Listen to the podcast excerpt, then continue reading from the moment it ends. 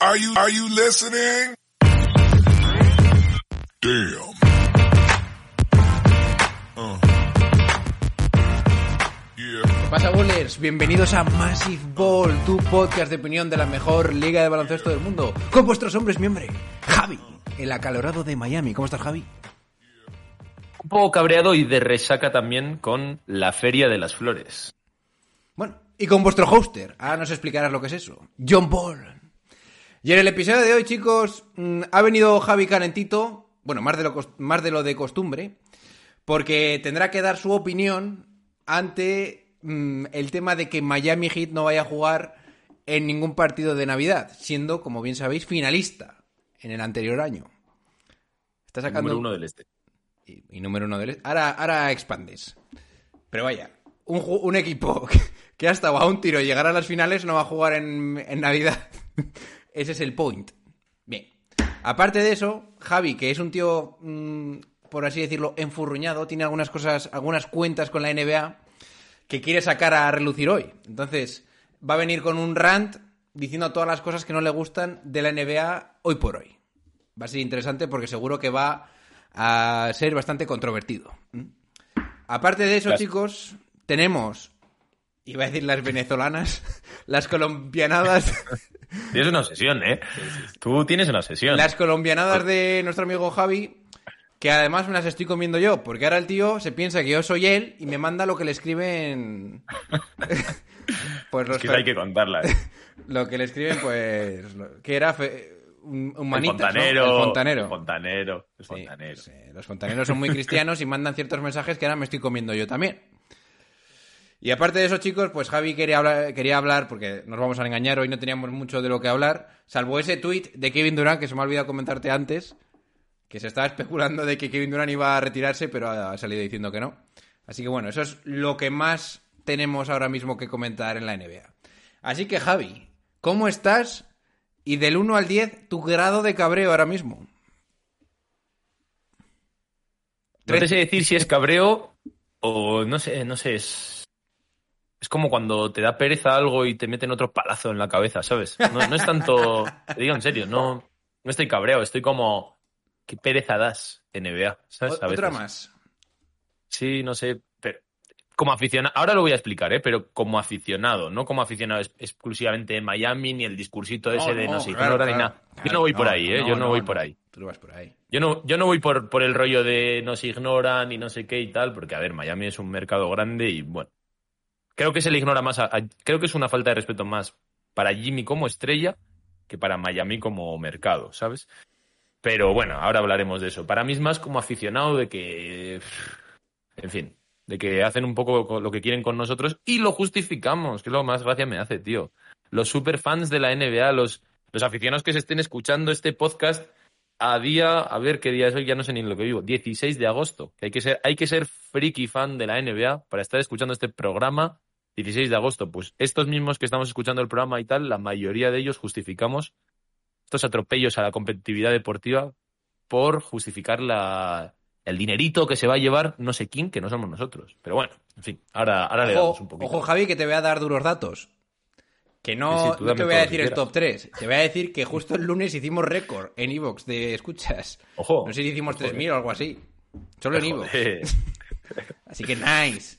Así que hay gente escuchando Ahora, ahora siento presión, con tanta, con tanta gente escuchando mis cosas. Yo creo que a la gente sí lo- a, a la que le a la gente le gustan las historias estas que nos montamos en Massive. ¿eh? Ya no solo la NBA, ¿eh? porque mira que nos ya que decimos chorradas, ¿eh? pero nos gustan. Oye, mm, el otro día que, que vino Eddie Pinedo va a venir más gente. Ojito al tema que parece que esto no se para aquí.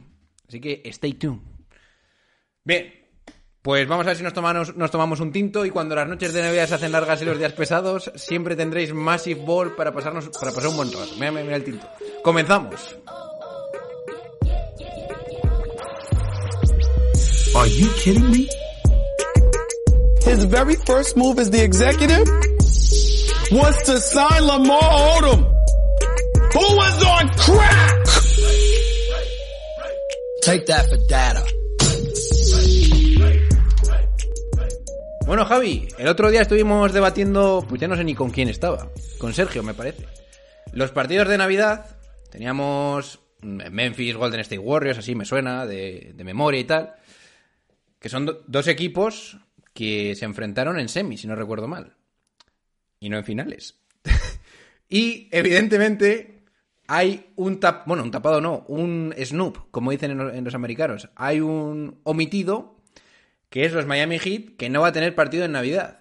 Que yo creo que si le preguntas a la mayoría de la gente de Miami, los que no son estrellas sobre todo, que qué les parece no jugar en Navidad y te dirán, "Eh, no, os, no os quejéis tanto que está bien la cosa. Pero a ti como aficionado creo que te puede molestar un poquito. Es más, lo primero, te lo digo en serio, ¿eh? lo primero que pensé cuando me lo dijo Sergio fue, hostia, el Javi tiene que estar hasta las pelotas. Así que bueno, te dejo el mic, es todo tuyo, lo dropeo en tu mano y a ver qué nos tienes que contar. Ahora voy a intentar ordenar todo lo que tengo que decir porque me puedo liar, ¿eh? Tengo muchas cosas que decir. Pero bueno, la primera, eh, a ver Desde el corazón, ¿eh? Analíticamente no, desde el corazón. O sea, si tienes que golpear algo, golpea. No, no, pues, pues sinceramente no voy a ir desde el corazón porque quiero intentar dejar claro e intentar convencer a la gente de que no es como aficionado de Miami pura y exclusivamente. O sea, si fuese otro equipo que fuese el uno, por ejemplo, si fuese Phoenix también en este caso, y mira que Phoenix no llegó a las finales de conferencia, pero bueno, el año anterior también viene de, de jugar las finales y todo esto, opinaría igual.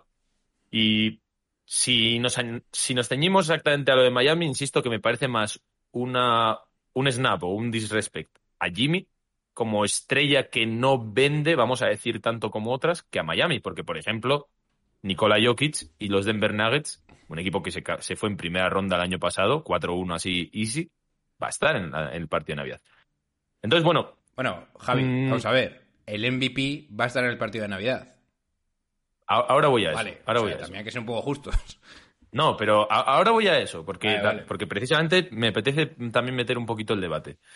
Eh, vamos a empezar contextualizando un poco que el día de Navidad, porque había gente que me preguntaba ayer, por ejemplo, por Twitter, ¿por qué os molesta que Miami no juegue el día de Navidad? Vamos a decir que el día de Navidad, en mi humilde opinión, es el día más importante de toda la regular season. Por ahí con el Opening Night, pero vamos, sin ninguna duda. Yo, yo diría que para mí el día más importante es el día de Navidad. Sí, yo creo que es el día en el que Estamos de acuerdo, sí. el- las tres grandes ligas americanas en general tienen cada uno un día diferente que se lo comparten. Por ejemplo, el día de, de acción de gracias es de la NFL, el de béisbol tampoco controlo tanto, pero sé que cada uno tiene uno. Y el, de, el día grande, el día en el que todos los ojos están puestos en la NBA, es el día de Navidad. Entonces, el día de Navidad, la NBA trata de hacer, digamos, una especie de exposición al público de esto es lo mejor que te puedo ofrecer, vamos a decir, ¿no? Y, tratar de ganar aficionados y, y, y- más allá de eso, porque a mí eso me da igual, que es un poco el- el hilo argumental que quiero seguir. Para los fans de la NBA que la seguimos todo el año es nuestro día, ¿sabes? Es el día de Navidad, estás ahí con la family, sobre todo desde Europa hay muy buenos horarios y tal. Por ejemplo, para mí siempre ha sido un día súper especial, primero porque es Navidad, pero por lo que digo, porque en Europa encajan muy bien los horarios. Entonces es como que pasas todo el día con la familia y luego ya empiezas a partir de las 6 de la tarde, 8 y tal, y te ponen ahí todo platos fuertes, ¿sabes? Y para mí van ya varios años en los que el día de Navidad va perdiendo fuerza, tío. Lo van maltratando un poco, lo van disipando bastante. Hemos perdido las camisetas del día de Navidad especiales, que a mí no me importaba por el tema de merchandising, pero sí por el tema de hacerlo más especial ese día. Eh, a nivel publicitario, no tiene nada que ver las publicidades que hace últimamente la NBA con lo que hacía antes. Y los partidos igual. Para mí, de hecho, en, en- en la serie de partidos que hay este año, el que más me gusta es el que acabas de mencionar, que es el Memphis Golden State. No por una cuestión de eh, hasta dónde llegaron, sino porque hay morbo ahí. Hay ganas. Se tienen ganas, se llevan tirando darditos todo el año y precisamente porque ese es como el partido que más morbo hay, lo ponen en Navidad, porque es el día grande. Entonces, ese es el día importante y es el día en el que hay que estar. Y ahí no va a estar el número uno del este, que estuvo, como dices tú, a prácticamente una canasta de jugar las finales de la NBA. Y hay gente que dice, pues que las hubiesen jugado tal. Y yo entonces te digo, ¿por qué están los Knicks y los Lakers? ¿Por qué? ¿Por qué? Son el 11 seed de cada conferencia. Porque son un mercado grande que atrae gente, que tal. Yo la lógica económica la entiendo, evidentemente, pero no la puedo compartir. Y no puedo entender al aficionado que sigue realmente la liga que comparta esa lógica. O sea, entenderla la entendemos todos, pero no la podemos compartir. Es un partido a priori peor que poner al- a los mejores equipos de la NBA. Y hemos visto varios, varias chuflas de partido en el Madison, por ejemplo. Ya van varios años que, son duras, duras. ¿eh? La del año pasado fue durísima ahí con los Hawks, que fue Y eso que había, eso que es el, el año quizá que más justificado estaba por el tema morbo. Pero fue un partido, una castaña importante, ¿eh? Para el que se acuerde, seguro que está conmigo. ¿Por qué tenemos que, como aficionados, comprar las lógicas económicas de la NBA? Yo eso es lo que no entiendo, John Ball. Yo si quieres A te mí eso del aficionado me saca de quicio. Yo te contesto. Y, y yo entender la lógica la entiendo. Sé que son los que más venden, los mejores mercados, los que más aficionados adolescentes, casuals van a traer, porque es el Madison y la mística. y Al que le guste realmente el baloncesto y el deporte, entender, entiende la lógica, pero no la puede compartir. Y me parece que llevamos mucho tiempo compartiendo el tema de las lógicas económicas de la NBA.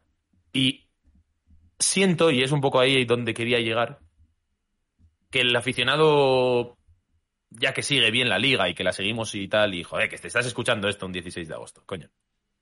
Ese aficionado lleva mucho tiempo un poco como anestesiado comprando lógicas económicas de la liga en muchas cosas, ¿no? Y, interesado en las audiencias y en cuánto generan en cuánto... Pero a nosotros como aficionados nos tiene que importar muy poco. Muy poco. A mí me importa poquísimo. A mí lo que me importa es que me cuiden a mí. No me importa que... Mm, Y esto lo he hablado muchas veces con Ochoa, que cuando lo esté escuchando seguro que se acuerda, porque hemos hablado muchas veces de la McDonaldización de la NBA, que es intentar una y otra vez llegar a más gente, cuando son gente que gana una barbaridad. O sea, es la liga, la liga americana que más, que más dinero ganan los jugadores, muy por encima del fútbol americano. Y compramos todo el rato lógicas para que se lucren aún más y aún más y aún más cuando muchas veces devalúan el producto y decimos, bueno, ya, pero es normal porque lo hacen por el dinero. A mí entenderlo, comprenderlo, para que me quiera dar aquí una lección de no, es que es por esto, que ya lo entiendo. Si entenderlo, lo entiendo, pero no lo comparto. Y creo que estamos muy anestesiados dejándoles hacer lo que les dé la gana. Y el año pasado, por mezclar un poco todo, el año pasado, cuando pasa lo del tema del COVID, también le seguimos comprando toda la lógica económica con la churra de partidos que nos dieron un mes y pico, que fue de la hostia, ¿sabes?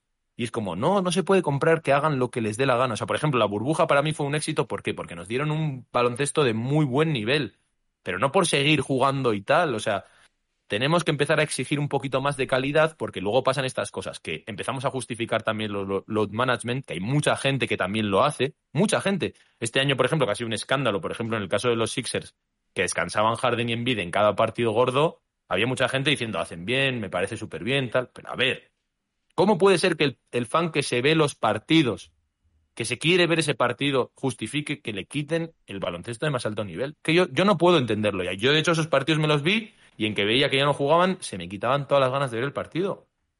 Son muchas, como digo, es un granito más en el que les dejamos ponernos esta vez a los Knicks, a los Lakers, siendo equipos que no han sido competitivos este año, por encima de los grandes partidos y de que te cuiden a ti, espectador que estás aquí todos los días comprándoles el League Pass, comprándoles las entradas cuando vas a Estados Unidos, comprándoles camisetas, merchandising.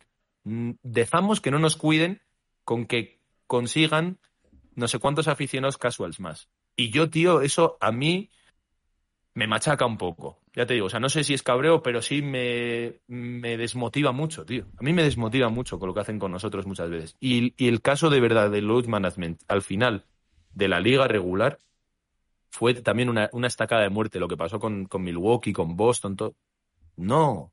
Y no podemos seguir justificándolo. Yo desde aquí hago un poco un llamamiento a todo el mundo para decir, ya basta de comprar las lógicas económicas de la NBA, nos da igual. A mí me da igual si ganan no sé cuántos millones más o menos, porque a mí no me, no me repercute, dame un buen contenido. Y desde ahí, desde esa lógica, me parece fatal que no esté en Miami, siendo el uno del este y siendo finalista del este a una canasta. Me da igual si hubiese llegado a la final o no, es uno de los mejores equipos a priori de la NBA. Y no va a estar. No jodas. Sin más. A mí yo mm, no puedo comprar esa lógica, sin más. Porque es todo económica. No hay ninguna lógica deportiva para justificar, sobre todo, que estén los Knicks. Ninguna. Vale. A ver, por cierto, voy a hacer un pequeño apunte porque sí que están los Phoenix Suns contra el MVP de la temporada, que es Denver Nuggets, y, que es Nikola Jokic con los Denver Nuggets. Pero bueno, a ver, yo te digo una cosa. Ahora voy a, voy a hablar de los Denver Nuggets, pero yo quería hacer una pausa un poco para que sigas tú, ¿eh? para, no coparlo todo y mezclarlo todo y confundir a la gente. Pero de los Nuggets también quiero hablar. A ver, yo creo que. A ver, que, vaya por delante, que yo estoy de acuerdo contigo en el tema de que es mejor, o sea, que lo que mejor les lo que más me gustaría a mí es que me mejorasen la calidad de partidos, porque lo que más me jode de todo lo que has dicho es el load management a mí. Sobre todo en los partidos importantes. Eso es lo que a mí más me jode. Ahora, yo creo que yo les compro la mayoría de las cosas que dicen, porque pienso que en una. viendo el, a gran escala lo que el producto que dan, yo creo que es mejor de lo que me pueden ofrecer cualquier otro tipo de liga. ¿Vale? Tantos partidos, tanta, tanta frecuencia, en tan poco tiempo, con los playoffs siete partidos, tal. Yo soy también. Yo siempre he sido así un poco porque yo, pues puedo estar involucrado con la NBA, pero también tengo otro tipo de aficiones. Y siempre que me cortan cosas o lo que sea, también intento ser un poco agradecido de lo que me están dando la mayoría de las veces por muy poco dinero. Entonces, entiendo lo que dices y puedo compartir contigo que se le está yendo un poquito de las manos, sobre todo por el tema del load management, que también pienso que lo van a mejorar, o que Adam Silver tiene intenciones de mejorarlo. Y por lo tanto, yo no soy tan, no soy tan crítico porque al mismo tiempo sé que todo esto, pues yo que sé, rumología, eh, el play-in, están haciendo cosas que mejoran el producto también, por otro lado. Entonces, van a poner lo de la Champions, o sea, el- eh, la movida esta de, entretemporada, la copa esta. Y yo entiendo que también, o sea, que no solo están mirando solo por el dinero, que es la prioridad principal, sino que también creo que cada vez están mejorando el producto final. Entonces, bueno, el producto global, perdón. Entonces, bueno, insisto, estoy contigo en el tema de que el load management y algunas cositas se les va de las manos, pero creo que tampoco hay que ser tan, tan crítico. O sea, esto de llamar a las armas a la gente, tampoco estamos tan mal, sin más. Yo creo que sí que estamos tan mal. Te lo digo en serio. O sea, si echas la vista para atrás hace 10 años, el producto a los que nos gustaba el básquet era bastante mejor. No te hablo de, no te hablo, insisto, del juego, si era mejor, tal, tal. Te hablo de lo que es la organización en sí, estaba mucho más orientado a cuidar al fan que pagaba sus cosas, tío. Caño, pero... Todos los partidos, las estrellas jugaban prácticamente todos los partidos. Eh, por ejemplo, eh, estás hablando del load management. Yo te hablo simplemente que son todo granitos en la arena, que de hecho este año, este año, yo creo que es el que más claro nos ha quedado, y lo tenemos todos claro, que la NBA se mueve, se mueve por dinero y tal. Y incluso te hablo de que como fans, la cultura deportiva también nos ha cambiado mucho de perspectiva. Antes nos importaba pura y exclusivamente lo que era el deporte y empezó a gustarnos todo el rollito este de hablar sobre todo de, pues eso, de la economía, de lo que tenía más sentido, de tal, de creernos un poquito más inversores de la NBA. Incluso en el fútbol ahora está virando también. Hace 10, 15 años no se hablaba tanto de este tema de las audiencias de la liga y todo eso, no se hablaba tanto a nivel internacional y tal.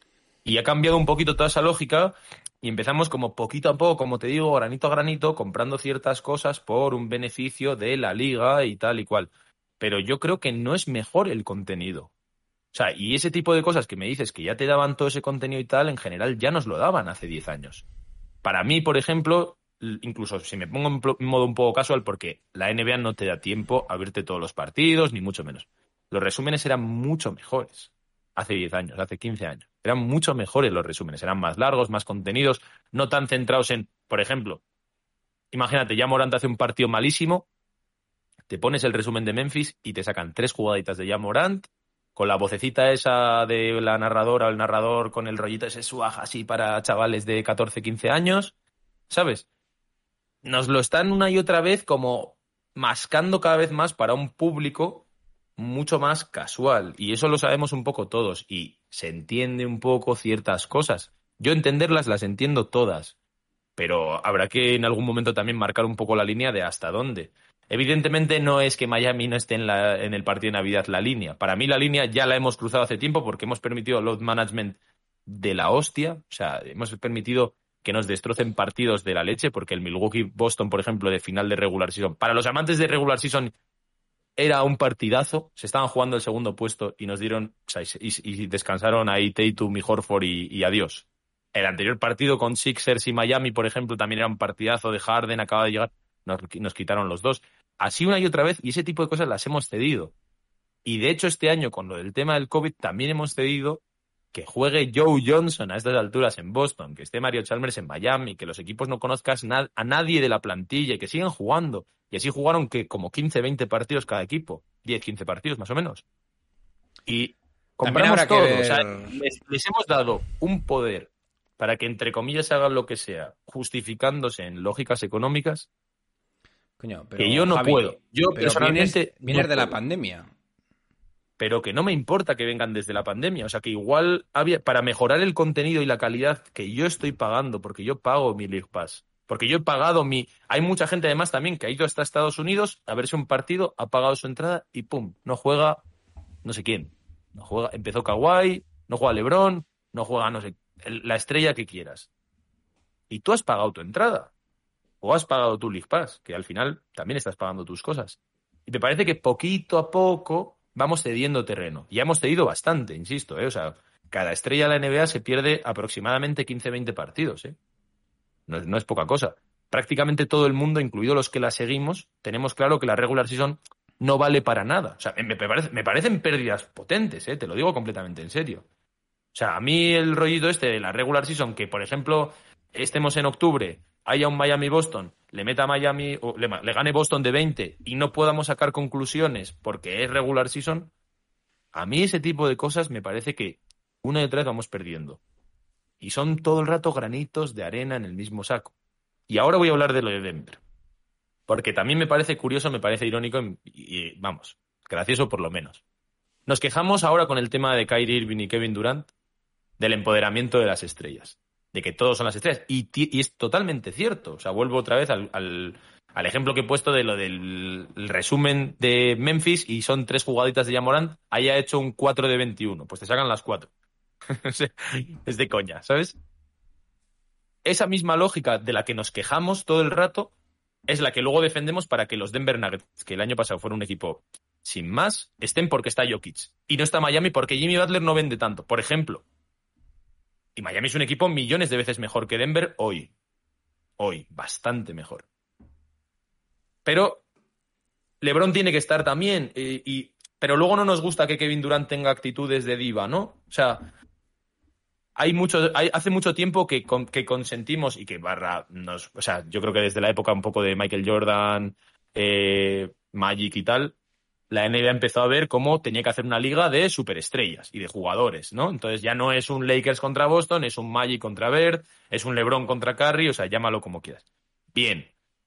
Pero luego nos estamos quejando porque vemos las contras de ese modelo, ¿no? Que es la NBA te promociona una y otra vez a cierto jugador y el baloncesto colectivo pierde un poco, los equipos no importan tanto y a día de hoy en nuestras, en nuestras conversaciones también pasa. O sea, hablamos de si tú juntas a Kevin Durant con Jimmy Butler es anillo. Bueno, a ver, o sea, esto es baloncesto y hay muchas más cosas, ¿no? Pero de eso que nos estamos quejando todo este verano, o sea, el, el propio artículo de Ochoa, ¿no? De lo malo que es el empoderamiento de las estrellas, porque además no es el empoderamiento de los jugadores, ¿eh? un jugador de esos de medio pelo, vamos a decir, un Tybull de la vida no tiene ningún tipo de poder. O sea, ese no está nada empoderado. Son solo las estrellas. Es un empoderamiento de los más pudientes, de los más ricos de la NBA, de los que más poder tienen. Pero luego nos parece estupendo porque es que, joder, es que tienes un partido contra quién jugaba Denver, contra los Suns, ¿no? Era. Que es un, un Jokic contra Chris Paul. ya está. A mí ese tipo de lógica me parece mal también, tío. O sea, es que mm, si nos quejamos de unas cosas, tiene que ser un poco también para todo, porque al final esas simplificaciones no, no valen. Y al final se nota. Si Jokic está jugando con un equipo lamentable, al final el partido no va a ser gran cosa. Y me parece que estamos perdiendo un poco el prisma en ese sentido, me parece muy mal. O sea, si, si criticamos el rollo del, del punto diva, insisto de las estrellas que no de los jugadores, ¿eh? Pues no es el empoderamiento de los jugadores, es de las estrellas. Pero luego nos parece estupendo que la NBA nos siga vendiendo estas cosas porque es que está Jokic, que en, este caso Jokic es el MVP, pero podría ser otro ejemplo, podría no ser el MVP, podría ser Lillard, podría ser cualquiera, que nos seguimos comiendo estas simplificaciones que son argumentos un poco para gente más casual en vez de para la gente que, joder, que seguimos un montón la liga y que sabemos qué equipo tiene uno, qué equipo tiene el otro y qué equipo es mejor y qué equipo es peor, independientemente de... Y compramos estas lógicas de los mercados y que no solamente es el partido, es la publicidad, es, no sé, todo ese rollo. No, es que venden más camisetas que tal. Que ya, tío, que ya. es que a mí ese tipo de cosas puede que esté sonando muy tacañón porque van todas a la vez. Pero de lo enamorado que estaba yo de la NBA hace 10 años, ahora, de la liga en sí, yo he perdido muchas cosas, tío. Yo he perdido muchas cosas porque esta masificación de la NBA a mí me ha derromantizado mucho. porque muchas veces es como si fuese el Instagram, ¿sabes? Que mucho es mentira de lo que te están contando, ¿no? No, no es del todo real. Y a mí eso, tío, me embajona, es lo que te digo, ni siquiera me cabrea, me, me embajona un poco, tío. Yo, por ejemplo, ahora ya la liga regular, que la sigo viendo porque me gusta mucho, es mi deporte rey, vamos a decir, es mi deporte favorito, pero no la sigo con tanta tal porque sé que ni la opinión pública le da tanta trascendencia, ni los jugadores, ni los propietarios, ni los entrenadores. No, hemos perdido de 47 con no sé quién. No pasa nada, es regular season, no, no dice nada. Seguimos. Ya hasta abril. Y yo he tenido muchas veces la sensación, no sé si a ti te ha pasado, de decir, llamadme en abril, ¿sabes? Total, si no vale para nada verme 10 o partidos o más o menos. Si no, no cambia, para nadie. Todos lo hemos comprado. Hombre, al haber menos contenido de calidad en los partidos, la gente tendrá que decir, ¿dónde encuentro ese contenido de calidad? En Massive Ball. y por eso te vienes a escucharnos. ¿eh? Javi, mm, estos argumentos que me estás soltando me parecen correctos. Pero a pesar de que te vaya a, soltar, te vaya a sonar un poco bestia, o te adaptas o mueres. Totalmente de acuerdo. Totalmente de acuerdo. O no te adaptas o mueres. Y, gracias, te digo, escucha, y gracias a digo- este modelo, que igual es malo o bueno para ti como hard fan, Miami fan, gracias a eso, también estamos donde estamos. No, si yo Miami me lo como igu- igual, sea más o menos, pero yo me he romantizado un poco de la liga. Bueno, yo voy a intentar sacar un poco de pecho por la liga porque insisto que a pesar de que, a ver, yo estoy más en un plan, creo que se les que se han dado cuenta que se, que se les ha ido se les ha ido de las manos el tema del load management, creo que lo van a cambiar. Es más, mm, creo que dijo Windhorse que van a implementar una especie de mínimo de partidos para poder llegar a conseguir ciertos premios. O sea, no vas a poder ser All NBA y por lo tanto no vas a poder ganar X pasta si está en tu contrato que si eres All NBA vas a ganar más si no juegas un mínimo de partidos. Entonces, yo estoy más en la línea de esto de empoderar los, empoderar a los jugadores quizás no es lo mejor para el fanático número uno de la NBA, pero es lo que está produciendo que la NBA se expanda tanto. Entonces yo puede que no me guste tanto como, joder, como mm, una persona que le gustaría verse más... a ti, ¿en qué, ¿en qué te beneficia que se expanda tanto la liga? Coño, más seguidores, más gente hablando de Pero a esto. ti, a ti como aficionado. Bueno, sí, vale, por, porque nosotros grabamos un podcast, vamos a decir, ok. Pero, Pero a ti como aficionado, no, no, no. que es la mayoría de gente que nos escucha, que yo ¿qué ahora no- te lo hablo, ya no te hablo desde podcast, ¿eh? Yo ahora te estoy hablando que aquí yo hablo con una persona media de cualquier que me encuentro en Logroño y sabe de lo que está y sabe lo que está pasando en la NBA, ¿eh? O por lo menos sabe que LeBron James tal. A mí eso no te lo digo desde un punto de podcast, ¿eh? A mí eso me gusta. Sin ir más sin ir más lejos, Diego, que Oscar sabe quién es y la gente de Logroño lo sabe, que tiene un podcast precisamente de fútbol y fútbol, fútbol, o sea, del Logroñés. No te pienses tú, o sea, imagínate lo metido que está. Para tener un podcast de un equipo de segunda B. Pues el tío el otro día estoy hablando con él, pero vamos, mm, de tú a tú y con un nivel bastante alto. A mí eso me mola. A eso no pasaba hace seis años. Te digo en serio. Entiendo que el, el- el número de narrativas se haya multiplicado, porque realmente es eso. Pues Yo a no mí eso me parece claro- bien hecho. Yo no tengo tan claro cuánta de esa gente nueva realmente. El, el debate de siempre. ¿eh? Yo, yo voy a hacer un poco de viejo carca, a mí me da un poco igual. Pero ¿cuánta de esa gente se ve los partidos? Pues yo que sé. Porque a día de hoy la NBA las puedes seguir perfectamente sin ver los partidos. Evidentemente mascada y como te la dan, ¿sabes? Pero que todo el mundo se puede enterar de ciertas cosas como van, como tal, que si Kevin Durant ha hecho una locura, que Bueno. sí. Lo vimos con Doncic, ¿no? Cuando llegó. Pues precisamente ¿cuánto con, de eso es real? precisamente Pero- este colega y otro suyo que se llama Milani también se veían los partidos. Para mí, entiendo lo que dices, evidentemente no todo es horrible, pero a mí personalmente no me ha... A mí Sí. todo este ¿A ti te subidón gustaría no me ha volver al compensado. 2005 y partidos duros? mm, No, no, yo no hablo de lo que pasa en la pista. Yo no hablo de No, lo no, que pasa en la de- pista. duros de vérselos. Eh, de- Yo hablo de que incluso todo- la comunidad también, la comunidad también era mucho mejor. La Y- más era pequeña. mucho mejor. Y más pequeña. Y mucho, y mucho mejor. Un poco lo que le está pasando un poco a la NFL ahora en este crecimiento. O sea, era un poco más amigable, afable. El, contenido era mucho mejor, tío. O sea, sí que es verdad que evidentemente en lo que sí veo mucha mejora, más o menos, es en que han mejorado mucho la forma de acceso a ver en los partidos. O sea, 2005, por ejemplo, no se podían ver los partidos. A día de hoy, League Pass, pues verte todos los partidos, tal. Eso es maravilloso. Pero no sé, yo le veo muchas contras y creo que poco a poco, sobre todo los aficionados que no somos los casuals, vamos a decir, estamos dejando que perviertan Coño, ciertas pero cosas. Escúchame, gracias a este Y, tipo y de. que, que son bastante malas, ¿eh? Son bastante malas. Como Pero el tema de los digo una cosa, gracias a este tipo de contenido highlight, que podríamos llamarlo así, también están expandiéndose otro tipo de ligas relacionadas con el baloncesto, como puede ser Overtime, que a mí eso, como que además estuvimos hablando, mira, no, no me acordé de preguntarle esto, pero uno de los compañeros de, de Eddie, se llama Ethan, que es el que ha ganado el MVP de la Euroliga, va, va a jugar o está jugando en Overtime. Y a mí eso, como aficionado al streetball y al básquetbol de callejero, si no estuviese la NBA como está ahora, probablemente no existiría ese Overtime, porque Overtime es una liga para Instagram. Y a mí eso me pone cachondo. ¿Y por qué he de...? O sea, yo no comparto eso que dices tú, porque a mí me gusta que haya ese tipo de contenido. Yo ahora mismo, si, si, si por ejemplo no estuviésemos en este tipo de baloncesto, Profesor, de Profesor no hubiera salido en la película de Adam Sandler. Son pequeñas cosas que evidentemente tiene positivas. A mí personalmente no me compensa. Habrá que ver a la Sí, gente que ya está más Te doy la razón, la no razón me- 100% de que el contenido puro de NBA es peor. Pero mucho peor, ¿eh? O sea, no un poco, ¿eh? De verdad, que la regular season la... nosotros mismos asumimos que no vale para nada. ¿eh? Es que es increíble. Es increíble. Son 82 partidos y asumimos que vale un poquito para saber quiénes son los buenos y quiénes son los malos. Pero poco más, ¿eh? También te digo una cosa. Y eso me parece increíble, tío. También te digo una cosa. Y de hecho, y de hecho, fíjate, y te lo uno todo. Esto del día de Navidad es otro palazo a la regular season, ¿eh? Porque no poner al uno de una conferencia y poner a dos de que son el 11 y a otro que es Denver Nuggets, que fue el 5, A ver, uno es el MVP Es un y palazo, otro es es LeBron, otro el palazo. mejor jugador para muchos de la historia. es otro palazo a la regular season. Entonces tienen que jugar sí o sí siempre. LeBron Pero luego a la sí. vez nos quejamos de la, em- pero a la vez nos quejamos del empoderamiento de las estrellas. Vale, pues entonces igual, eh, yo Hay no me ciertas quejo. lógicas que no. Yo no me- eh, a mí no me habrás oído Ah, nunca ya, ya. decir, No, decir eso, yo no eh. te lo digo a ti. Digo Vale, que vale.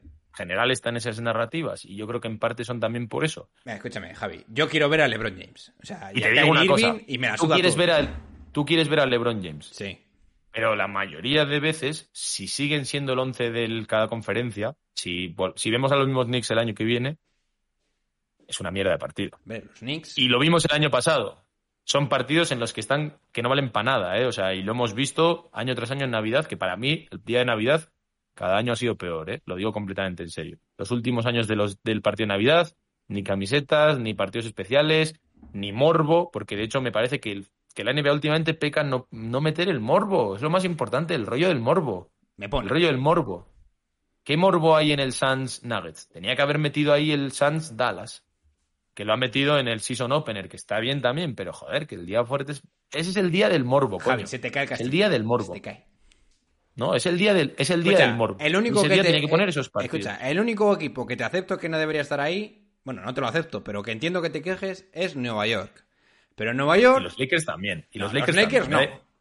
Lo justificas porque hay una estrella, que es lo mismo. hay dos estrellas brutales. Pero que da igual. Si son un, un equipo zarrapastroso como el año pasado, si son en los mismos Lakers del año pasado, que prácticamente han cambiado cosas de internas, pero tampoco mucho. Imagínate que es el- son los mismos Lakers del año pasado. El partido va a ser Pero, lamentable. Javi, vale, que el partido... el partido va a ser, no va a tener no ninguna historia y por lo tanto no va a tener ninguna importancia. Directamente LeBron James, si juega LeBron James no va a querer perder ese partido porque él sabe que le está viendo demasiada gente. El año pasado daba exactamente igual que si hubiesen. No, no me acuerdo, ¿jugaron los Lakers en Navidad? Seguro que sí. Pues eh, seguro que palmaron y palmaron bien y fue un partido que no se lo vio nadie porque eran un equipo zarrapastroso. Sí, pero luego venimos Porque, tú son- y yo... porque al final no- O, nos bueno, gustan las no, narrativas y las, vendría- nos gustan las narrativas y las simplificaciones, pero la realidad es la que es. Y la realidad, por mucho LeBron y por mucho Davis y las ecuaciones, oh, LeBron Davis tal, el año pasado los Lakers fueron lamentables. Lamentables. Eres un tacañón. Javi. lamentables. Entonces, luego llega el momento y sí, que evidentemente estamos en agosto y igual de repente los, eh, los Heat son el 11 y los Lakers son el 1. Nadie, nadie lo sabe. Pero evidentemente nos estamos basando un poco en proyecciones de lo que hemos visto lo último. Sería curioso. Y en ¿eh? lo que hemos visto lo último son un equipo zarra- zarrapastroso. Y si llega ese momento y juegan los Lakers contra Ponte, Boston o contra algún equipo de estos super tochos, Milwaukee así, le va a meter un palizón. Y va a ser un partido que no, no va a tener ninguna gracia. Y lo hemos visto ya varios años, joder. Pero es que yo. Eso me, escúchame, me toca las pero pelotas. eso de que no va a tener ninguna gracia, yo no estoy de acuerdo. Porque va a tener gracia. Porque vamos a ver a LeBron en la, en la cámara. Vamos a ver más. a LeBron. LeBron se va a enfadar. Va a haber bastante Cristo porque Westbrook y otros jugadores que no den el callo se va a enfadar LeBron con ellos, etcétera, macho. Es que. Mira, te voy a llamar el nuevo eh, tacañón, que eso lo tenía antes Oscar. Pero yo sé que Oscar, en su vida, me diría que no quiere ver un Lakers en Navidad. Pase lo que pase. Estoy seguro. Pero bueno, es que Oscar, compra mucho estas lógicas también, y las narrativas, y las estrellas y tal. A mí, por ejemplo, pues, pues no, no tanto, tío. Es que. Y se nota un montón, que hay un montón de equipos con una superestrella o lo que sea que son muy malos, tío. Y se ve que al final no valen para nada. Tiran la temporada y go, ya está. Estoy mirando un poco los resultados del año pasado, a ver si los encuentro. Para ver. es que. Pero porque. Da exactamente igual. Si son. Si es un equipo es bueno y otro es malo, no. Mira, Da igual que haya una estrella o da igual Javi, que haya lo que sea. Escúchame, Javi. Es que yo no sé cómo expresarte esto. Yo me levanto el día de Navidad, que precisamente yo no es que tenga una Navidad usual como la mayoría de vosotros podéis tener. Y si pienso que voy a ver un Pelicans, bueno, Pelicans justo no. Voy a ver un, e- un equipo que no sigo mucho contra un equipo que tampoco y que no va a estar LeBron James, yo no me, yo no me levanto con la misma ilusión. Y eso, lo quieras ver o no, O sea, a mí me parece, a mí me parece una lógica muy. pero es que, A mí me llena, me llena de tristeza lo que estás diciendo, te lo digo completamente en serio. yo quiero Que tú quieras ver a LeBron porque sí y, y tenga que estar LeBron, eh, aunque su equipo de pena y sea lamentable. Pero que da igual que el equipo de pena porque voy a ver a un jugador histórico. Bueno, que quede claro que evidentemente John Ball no le importa el empoderamiento de las estrellas y No, las no, contras no. que trae. O sea, eso, te- eso queda claro. Está queda que clarísimo. es, que es de lo- que es la, gran, la gran temática de este año, te diría. Evidentemente, tu opinión mm, ahora mismo me parece que no va con la mayoría de gente, porque yo lo que he leído, igual estoy equivocado, es que casi todo el mundo está un poco hasta las, hasta las narices, hasta las pelotas, de que, de que estos jugadores hagan un poco lo que quieran. Lanzamos una encuesta, Nets, por ejemplo. lanzamos una encuesta en la caja de comentarios. Que la gente que nos escucha el 16 de agosto, que van a ser fanáticos empedernidos de la NBA, digan si quieren ver, si quieren cambiar al equipo de Lakers y poner al de Miami, por ejemplo, en ese partido contra. Y seguramente no. Si yo, yo precisamente eso es lo que te estoy criticando, que evidentemente la mayoría, No, o sea, la NBA hace esto porque le sale rentable Pues me de decir porque que va a vender, la mayoría de la gente porque no va a vender mucho esto. más. Claro que, no, sí, sí, claro que va Ah. a vender. Vende mucho más. Y No, venden más los escucha. Knicks. Y vende, y te voy a decir una cosa. Los Knicks siendo el 11 venden más que los Heat siendo el 1 sin una estrella tipo LeBron, que es Jimmy Butler. Vale, pero escucha. Venden mucho más. Pero a mí eso no que me, yo no lo voy a da igual compartir la nunca, pasta. ni Yo, lo voy te- a comprar. yo deja de lado la pasta, no lo, no lo hagas por la pasta. Es que tú eres un fanboy de estrellas, John Ball. Vale, bien, O sea, pero tú eres, justo eso, tío. te voy a ser- O sea, te voy a- Tú eres perfectamente el, el- el- el ana- anagrama de fanboy Sí, sí. de estrellas NBA. Así te aseguro que si ahora la gente escribe, van a O sea, tú eres de jugadores y no de estrellas. O sea, de no de equipos. Lo has dicho claramente. O sea, tú eres de Durant y de Irving, te la sudan los equipos y todo eso. Tal Claro, y- bueno, y de vale, LeBron y todo esto. Vale, claro. Por eso te estoy diciendo, vale, estupendo. Me parece maravilloso. Oyentes de Massive Ball, ¿queréis ver partidos eh, justos por lo que han hecho el año pasado o queréis ver a las estrellas? ¿Queréis ver partidazos o queréis ver a las estrellas en la foto? Yo no estoy de acuerdo de que sean partidazos, pero... vale. El 11 del oeste y el 11 del este. Son datos claros, deportivos, objetivos, de que el año pasado los Knicks y los Lakers fueron dos equipos que no fueron competitivos, no fueron buenos. Y evidentemente yo no tengo una bola de cristal. O sea, ahora mismo Miami no tiene un 4 y puede que sea peor que los Lakers y nadie lo sabe. Pero es un, para mí es un palazo más, sin más. Es un palazo más a la regular season no importa. Luego también te voy a meter otro, otro tacañazo. Luego nos quejamos de los mercados, que yo de hecho no comparto la lógica de que sean tan importantes porque para mí no lo son. Para mí, muy por encima, o sea, esto es para otro día. Para mí, el 80, 85-90% es el, digamos, plan deportivo que tengas. Sí, o sea, el si proyecto. tú, el proyecto es el 90% y el mercado importará un poco para redondear, pero no. Pero los que se quejan de los mercados justifican estas cosas que el 11 del este y del oeste, que son dos equipos que Los Ángeles Lakers y New York Knicks Sí, que son incongruentes. Navidad, sí. joder. Vale. tienen que estar en Navidad, claro que sí. Y es Miami, ¿eh? que insisto, yo no somos Utah, ni somos New Orleans, ni nada de esto. Ya te digo que para mí es un disrespect más a Jimmy que al mercado de Miami. Pero luego, me, luego sí, esto nos parece bien. Esto nos parece muy bien. ¿Sabes? Es como. No, la lógica humano- competitiva no, no compra. El ser Y, humano. y de hecho, es y de hecho, y de hecho, dices, dices lo de los, dices lo de LeBron, y con esto acabo, y perdona, eh, que te estoy cortando mucho. Si los Lakers no tuviesen a LeBron, ¿estarían en Navidad? 100%. Sí. Pues entonces da igual lo de LeBron. Bueno, ¿sabes? no lo tengo tan claro. Yo creo que han jugado. Ha habido años que no han Están los jugado. Knicks. Están los Knicks, tío. O sea, los Pero yo creo que ha ¿qué- habido años que no han jugado, ¿eh? Sí, claro, algún año no han jugado los Knicks también. Por eso tampoco pasa nada. Y de hecho lo hablaba el otro día con Ander. Que si no estuviesen no pasaría nada. Tampoco se moriría nadie. Hombre, ¿Sabes? Si no está LeBron este año, si pones... te suicidas. Vale, vale, pe- vale, que es un, es- te aumenta, pero ya hemos visto en el caso de los Knicks que no importa el hecho de LeBron, o sea, no, no es el factor diferencial por el que los Lakers están en Navidad, o sea, no lo es, es un añadido. Pero si no estuviese alguno de esos, si estuviese un equipo que es el primero de su conferencia, que en principio es un equipazo, no pasaría absolutamente nada, no se moriría nadie. Y tendríamos seguramente mejores partidos, porque estuve mirando ayer un poco, creo recordar que por 2016 o así no jugaban los Knicks, eran tan malos que ya no tenía ni sentido, ¿no? Y no pasó nada. Y de hecho, yo tengo mejor recuerdo aquellos años de Navidad que estos. Porque. Y encima te digo más, ya eh, el, el punto también es que les falta echarle un una pizquita de morbo, tío. Quitando el Memphis Golden State, los demás son pues buenos equipos Pero ¿qué poco, otro morbo hay en la NBA coño. ahora mismo? Si todo el morbo lo pone Mete- Memphis. Los Suns con Dallas tenían que haber metido ahí, por ejemplo. Pues yo prefiero volver a ver Dallas eh, contra Golden State, por ejemplo. Pero no ha sido Dallas Golden State. Pero coño, porque tienes que poner a. Dime la parrilla, dime la parrilla, que ahora mismo no me acuerdo. Tienes que poner a Memphis contra.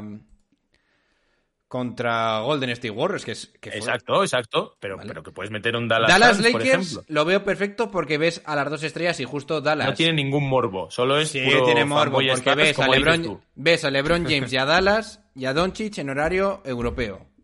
Vale, muy bien, Vale. eso. Pero morbo ninguno. Denver Nuggets O sea, contra morbo Phoenix Suns. especial ninguno. Vale, ¿Qué Denver? Nuggets contra Phoenix Suns, que este probablemente yo ni me lo vea. Nueva York Morbo contra cero. Filadelfia. Este sí me lo veo. y, y para rematar, no para nada. vértelo al día siguiente, Boston Celtics contra Milwaukee Bucks. De todos Ese estos, sí, ese está muy bien. Ese es un partidazo. el primero Golden State contra Memphis, correcto. El último, Sí. correctísimo. El mejor. El mejor, sin duda. El Memphis. El de Dallas a Doncic, hay que ser un poco listos. Hay que ponerlo en horario europeo, vamos, 100%. ¿Y cuál es la mejor pieza que puedes vender? ¿Cuál es el mejor metal preciado? Son lógicas económicas, John Ball. Pues lógica económica. El Ya mejor está, no jugador de esta época ninguna. contra el mejor jugador de la siguiente época. Lógicas de- económicas, no Para ver. deportivas. Javi, que es que ya está, que eres un tacañón y no pasa nada. Y lo entiendo. No, pero si y lo es- comparto. Ese, pero es el hilo conductor. La lógica deportiva contra la económica. Entonces, bueno, dame la económica y por- y me pones la a- económica Sí, escucha. me, me- me quito el sombrero quitando que les falta un poquito de añadir morbo. Escucha. Pero bueno, bien. Yo dame lo que quieras, pero ponme a Doncic contra LeBron a una buena hora a las 9 de la noche, eh, que además seguro que estaré viéndolo con Samuels y ya está. Bien. Eh, vamos a pasar de tema y vamos a hablar un poquito de la situación de Kevin Durant porque hay un nuevo update, ¿eh? Rápido, ¿eh? Va a ser, que ya sé que estáis hasta las pelotas de Kevin Durant.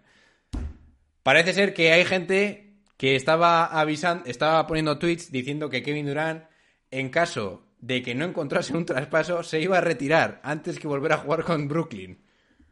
Y Kevin Durant ha salido en su propio Twitter diciendo que es mentira y que se ríe de la gente que está haciendo esto. Lo cual tiene otra lectura más. Y eso significa que todo lo que ha salido antes de Kevin Durant sí que es verdad, porque si no, lo hubiera desmentido. Ay, como me gusta darle la vuelta de tuerca. Entonces, bueno, ¿te ríes de todo esto? ¿Qué te parece la situación de la posible retirada de Kevin Durant? Bueno, voy a aprovechar pa- para ya darle pereza al, al oyente. Definitivo, digo, "Ah, lo tiro todo en agosto y ya el año, ya me pasó el año. Te van a hatear mucho, ¿eh?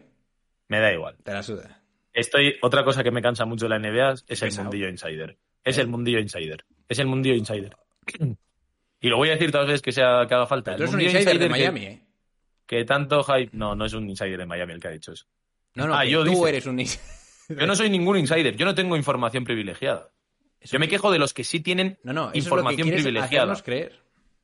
Los que tienen información privilegiada y que levitan por los aires siendo insiders es la nueva manera de manipularnos barra hacernos creer que son seres divinos, tío.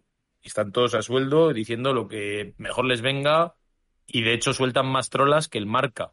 Nos hemos quejado mil veces de que marcas un panfleto y el as y todo. Y los insiders te cuelan intereses aleatorios. Y este verano no ha habido tanto humo como otros, ¿eh? Yo llevo varios años de, ver un mazos de estos de locos. Bueno, de hecho, en todo el rollito este de Kevin Durant llevándose bien con Irving y con Harden bien y mal, y, fíjate que sale al final Irving, Durant diciendo "Es que sois de risa, tío. O sea, no me vais a creer a mí. De hecho, lo dice. Durant tiene toda la razón. O sea, dice. no me vais a creer a mí. Sé que vais a creer a algún source aleatorio antes que mi propia puta voz.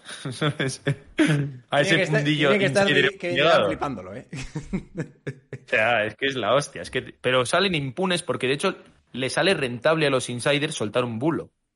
Porque se viralizan. Y nadie se acuerda si se cumplió o no, porque hay 2.000. Como hay 2.000 bulos, hay libertad absoluta. Y al final sale Durán diciendo, tío, corta el rollo, ¿sabes? Y por lo demás, en lo que ha dicho Durán, pues I told you, ¿sabes? O sea, ya dijimos aquí que evidentemente cuando el río suena agua lleva y si Durán dice que me voy y hay un trade request y todo lo que hemos estado hablando tú y yo en los anteriores programas, que se han peleado mil veces con el dueño, que eso es muy grave, ¿sabes? Que eso no se va a arreglar en dos días. Que yo no te digo que igual no se arregle a la fuerza porque no quede otra. Pero que vamos, que tienen que quedar aquí dos mil capítulos y es más improbable que probable, ya está. No, no, no hay nada más que añadir.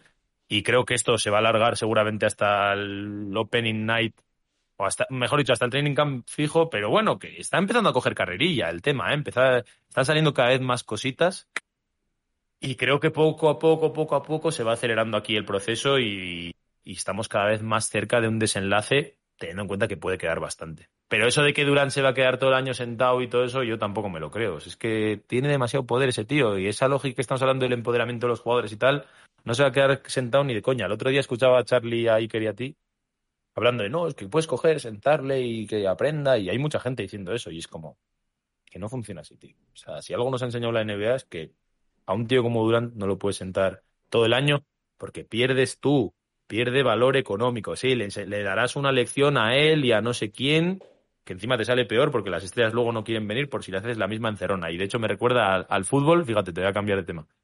El Atleti Bilbao, que no tiene nada que ver, ¿eh? pero el Atleti Bilbao le hizo eso a Javi Martínez y a Llorente les dijo, sobre todo a Llorente, que tuvieron que saltar la valla y no sé qué, los que sean del Atleti se acordarán. Y le dijo, no, no, somos el Atleti de Bilbao y aquí te quedas y no quiero que te vayas porque somos muy buenos. Y al final lo tuvieron todo el año apartado, el jugador acabó saliendo gratis, la carrera del jugador se fue un poco a la, a la nada, el Atleti se fue poco a poco abajo y desde entonces vamos a decir que más o menos ha ido hacia abajo y otros equipos le han ido ganando canteranos como la Real, porque ya no, no tienes tanta gana de ir a ese equipo, coño. Y en el caso de los Nets pasa lo mismo, o sea, ¿va a perder valor Durant? Si lo sientas un año, ¿va a valer más el verano que viene? No. ¿Va a valer más en febrero? No. ¿Van a querer venir más jugadores y más estrellas cuando es una liga de estrellas? No. ¿Va a permitir la NBA que una de sus mayores estrellas, con lo que es a día de hoy, pensando pura y económicamente, se quede un año sentado Kevin Durant? No. Así que yo me juego mis habichuelas, me juego un brazo a que Kevin Durant no se va a pasar un año entero sentado. Y lo digo aquí. Te habrás quedado calvo. Me quedaré calvo, tío, no me importa. O sea, pero estoy casi seguro que eso no va a pasar, tío. No va a pasar. No Bien. tiene ningún sentido. Y, y puede ser, y si lo hacen, que evidentemente lo hemos visto todo. Pero si lo hacen será no la pasar, tumba de. no será la tumba de los Nets, Que literal. no. Más que la de Durán. La de Durán seguramente también. Se morirán todos, no, gan- no ganará nadie. Como en aquel caso que te he dicho, ¿eh? fíjate que es un caso remoto, un equipo más pequeño y tal. Que ni, ni ahí te vale. O sea, imagínate con una super, super estrella. No, no puedes mandar aquí un mensaje. Soy los Nets y la tengo más grande y soy el dueño este billonario de tal. Que no, tío. Que no funciona así. Y se lo digo también a Charlie y a Iker, que estuvieron aquí hablándolo y tal, y que no funciona así, que no va a pasar. No va a pasar. Not gonna happen. Pues bien, Y de hecho Javi, el propio Durán ya lo ha dicho, ¿sabes? En plan, que no, que no va a pasar eso.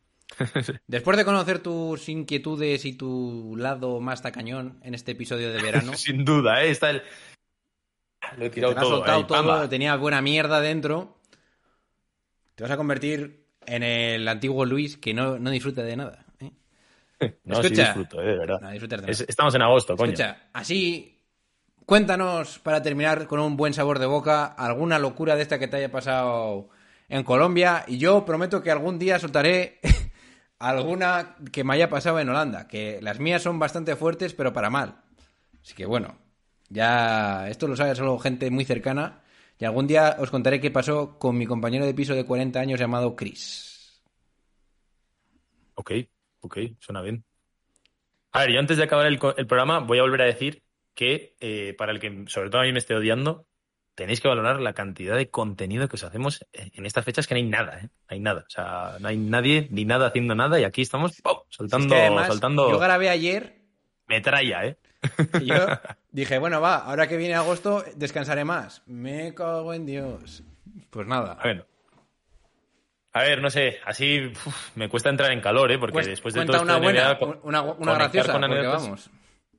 Sí, pero me cuesta, me cuesta ahora entrar en el, Esto el solo rollito. tienes- solo tienes Esto- es más al principio, más que al final, pero bueno. A ver, aquí me estoy acostumbrando aún al rollito este de saludar muy protocolariamente, porque los latinos son muy protocolarios, ¿sabes? O sea, te dicen, pues, yo qué sé, entras en un taxi y le dices, buen día, hermano, tal, ¿qué tal? ¿Cómo estás? Muy bien, ¿y tú? Y tal. O sea, todo eso tiene que pasar hasta que le digas lo que quieres. O sea, tú no puedes llegar como en España que decimos, aquí, te, te montas y dices, al paseo de no sé cuál. Ya está. No le dices ni hola. Aquí no, aquí tienes que decir hola, buen día. Y me dices, buen día, hermano, ¿cómo va? ¿Qué tal? Ah, mucho gusto, me alegro mucho, tal, no sé qué. ¿Sabes? Eso tienes, eso tienes que hacerlo. Y si no, quedas como, ¿qué pasa con este? Darwin, Que está de mal humor. ¿estás de acuerdo con eso? Mm, Coméntanos si miente o no. Que en la Feria de las Flores vi al pivo dominicano de verdad, a Juan Luis Guerra, ¿eh? Cago en diez, claro que sí, con lo que me gusta a mí, macho. Te mando un abrazo, Darwin.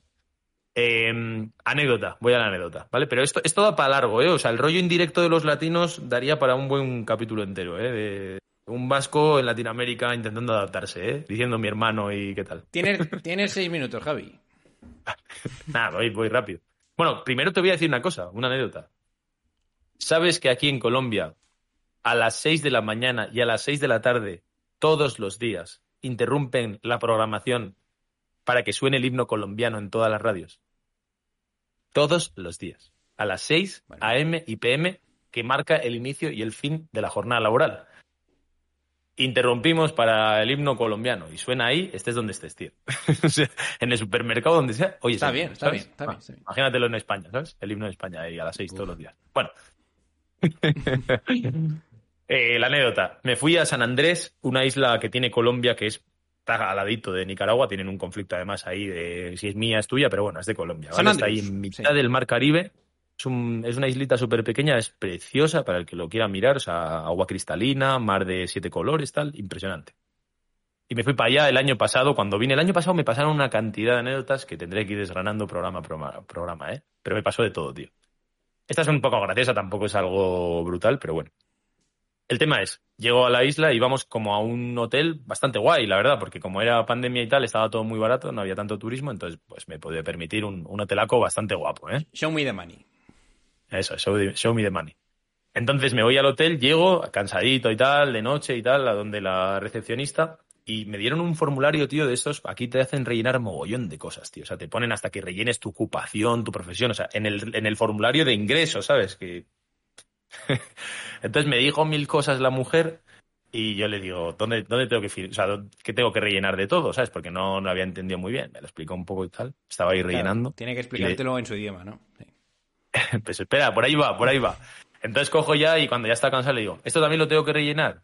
Y me dice, le, le pasa la hoja a mi novia y le dice, mejor rellénelo usted que él no entiende bien español. Y me quedé, en plan, ¿qué me estás contando, tío? Total, ¿Qué que era con esa señora tú? Yo qué sé, no sé, le estaba preguntando en plan, ¿esta casilla también la tengo que rellenar, sabes? Lo de la ocupación o alguna cosa, ¿sabes? Porque ah, veías que había muchas cosas O sea, que eran pensaba que ¿sabes? con tu acento eso era de otro país en vez de español. ¿no? me dijo, no, pero lo hizo así de muy mala manera, en plan, mire, rellénelo usted que él no entiende español. Hala, a cascarla. Y con esa me pasó otro día otra historia gorda también, que es que estaba en la habitación y mi pareja se sentía un poco mal y dijimos, va, hoy nos quedamos descansando en la habitación a la noche, sí, sí, tal. sí. Que me, co- me cogí un, un brick de leche y me fui a echar un poquito de cereales y tal, así light. Entonces, le pedí a ver si me podía calentar la leche en el... en- Estoy en aguantándome el- mucho a hacerte la broma, ¿eh? Pero venga. Me arriesgo. eh, en un platito, porque no me, me dio un platito, ¿sabes? Sí, sí, sí. Entonces, claro, aquí no calientan la leche. No, no. no. Entonces le parece, les parecía como muy gracioso. Pero a ella no le hizo ni, ni puñetera gracia. Entonces me lo llevó ahí porque tenía que llevarlo a la cocina, calentarlo y tal. Y cuando vino, le dije, ay, dicen, aquí en vez de decir lo siento, tal, dicen, qué pena, qué pena con usted. Y le dije, qué pena, tal, no sé si me podría traer una cucharilla y tal. La tía se me enfadó ahí. ¿Pero qué se piensa que es todo el hotel para usted? Pero no sé qué y tal, no sé qué. Y gritándome ahí en mitad del hotel. Esa misma mujer que ya desde el principio con eso de este no entiende ya- español, Te tenía ya me quedé un poco mosca, ¿eh? Ya me quedé un poco mosca. Y luego le tuve que pedir papel higiénico Buf. y fue y me lo dio sin mirarme a la cara, ¿eh? En plan, es que fue increíble, tío. Caliéntame la leche, papel higiénico, me cago en Dios. Ahí lo tienes, ahí. ¡Tac! ¿Eh? Bien, pues hombre, me esperaba algo más bestia, mm, Javi, algo... Otro día te cuento Algo de drogas. cómo en Cartagena de Indias... No, no hay nada de drogas en mis historias, pero te cuento cómo en Cartagena de Indias a las 5 de la madrugada se me rompió el techo, se abrió el techo sí. directamente sí. mientras dormía. Esa te la cuento para otro día. Y pensé que eran extraterrestres abduciendo. Literal. True story, verídico. Ahora sí, ahora sí, Javi, que estamos hablando el mismo idioma. Bueno, pues nada, chicos, hasta aquí el episodio de hoy. Eh, stay tuned para más episodios, que mañana vienen los puretas otra vez. Vaya Cristo tenemos. No os decimos nada y os lo decimos todo. Seguir a Javi en todas las redes sociales de El Calor de Miami, en Twitter, en Twitch, en Instagram y en todas sus babosadas. Seguidnos también a nosotros en Massive Ball y pasaros por la web que hay demasiada gente escribiendo. Me estoy volviendo loco subiendo los artículos. Oscar, vuelve ya. Bueno, chicos, pasad un buen día y tomaros algo de nuestras partes. Chao, chao.